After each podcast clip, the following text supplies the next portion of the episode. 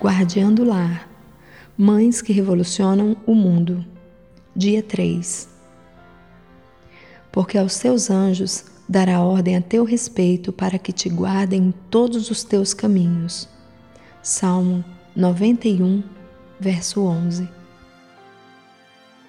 Infelizmente, estamos rodeados de perigos.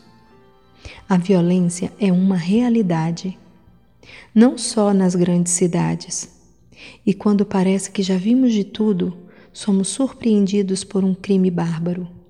A Bíblia nos conta que nos últimos dias da terra o amor se esfriaria. Eu me pergunto se há como ficar pior do que está. E prefiro acreditar que não.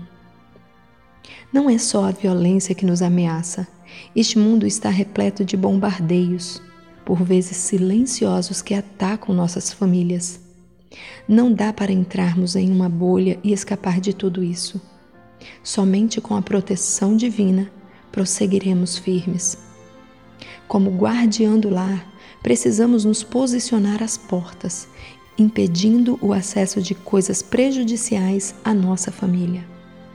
Através da oração, convocamos a presença de Cristo e de seus anjos para nos livrar deste mundo maldoso. Sempre que puder, reúna a sua família para orar. Nem que seja uma vez por dia, por cinco minutos.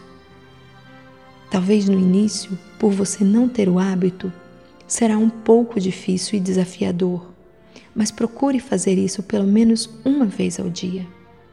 Entregue-se a Deus para que Ele esteja ao lado da sua família, dos seus filhos, do seu esposo durante todo o dia.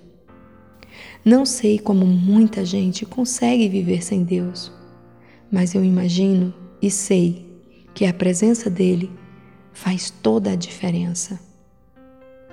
Seus filhos já cresceram e não moram mais em casa? Continue orando por proteção em suas vidas. Isso fará toda a diferença. Que tal orar hoje por esse fator específico, pedindo a proteção de Deus à sua família? Vamos orar? Senhor Deus, hoje te peço que protejas a minha família contra os males deste mundo. Em nome de Jesus.